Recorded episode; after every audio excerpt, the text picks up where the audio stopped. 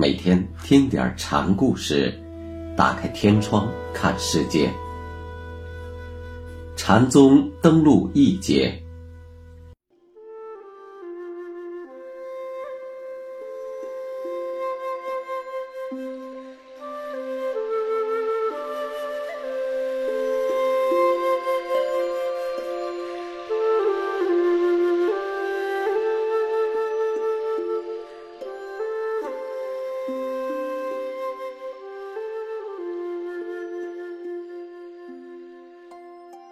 今天给大家讲石拱会藏禅师的故事。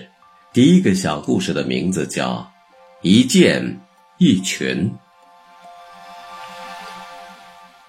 抚州石拱寺的会藏禅师，出家前他是个猎人，也许是职业所致，这位猎户很讨厌和尚，但是是一只鹿把他引向了佛门。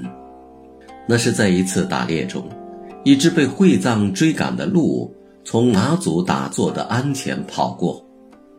会藏追上来时，马祖上前拦住了他。这位讨厌和尚的人见有个光头和尚干扰他的营生，自然十分的气恼，舞胳膊动剑的就想撒野。马祖问他：“你是干什么的？”猎人。会藏回答：“那你会射箭吗？”马祖问。“猎人怎能不懂射箭呢？”“当然会。”会藏回答。“那你一箭射几个？”马祖又问。话问的有点超奇，会藏便如实回答：“一箭一个。”你不懂射法。马祖听他说。一箭一个，就对猎人说：“和尚可懂射法？”会藏问：“懂。”马祖答：“一箭射几个？”会藏用马祖问自己的话反问对方：“一箭一群。”马祖自信地说：“彼此都是生命，干什么要一下子就射一群？”猎人虽以杀生为业，但杀取有道，猎人也有猎人法则。会藏，这叫不失本心。哦，看来你也懂得一箭一群的真意。可怎么不去照一箭一群的法则去射呢？马祖雨寒讥讽地问。我知道和尚一箭一群的意思，可要让我自己去射，真不知从何下手呢。呵呵，看来这个汉子旷劫以来的无名烦恼，今日算是断除了。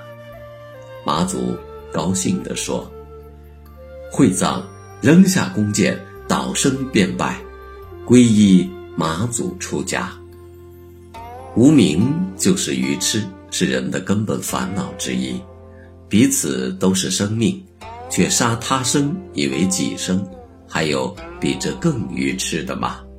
但可贵的是，猎人也知道彼此俱是生命的道理，杀生是出于生存的需要，因此还有不忍之心，有不滥杀的护生之意。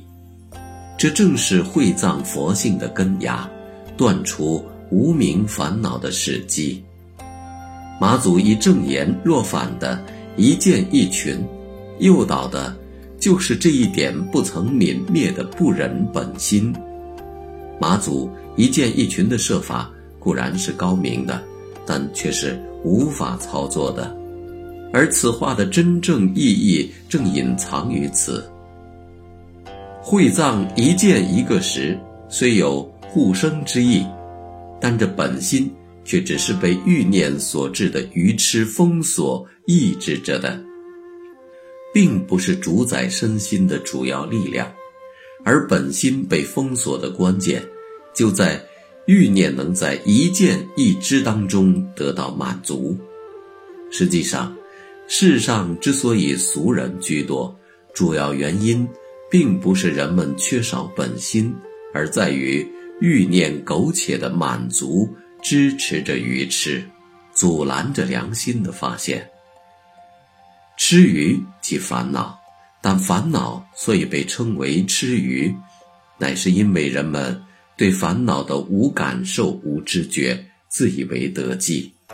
当马祖提出一见一群的高妙超凡的设法时，无疑正是使痴愚现出烦恼的原型。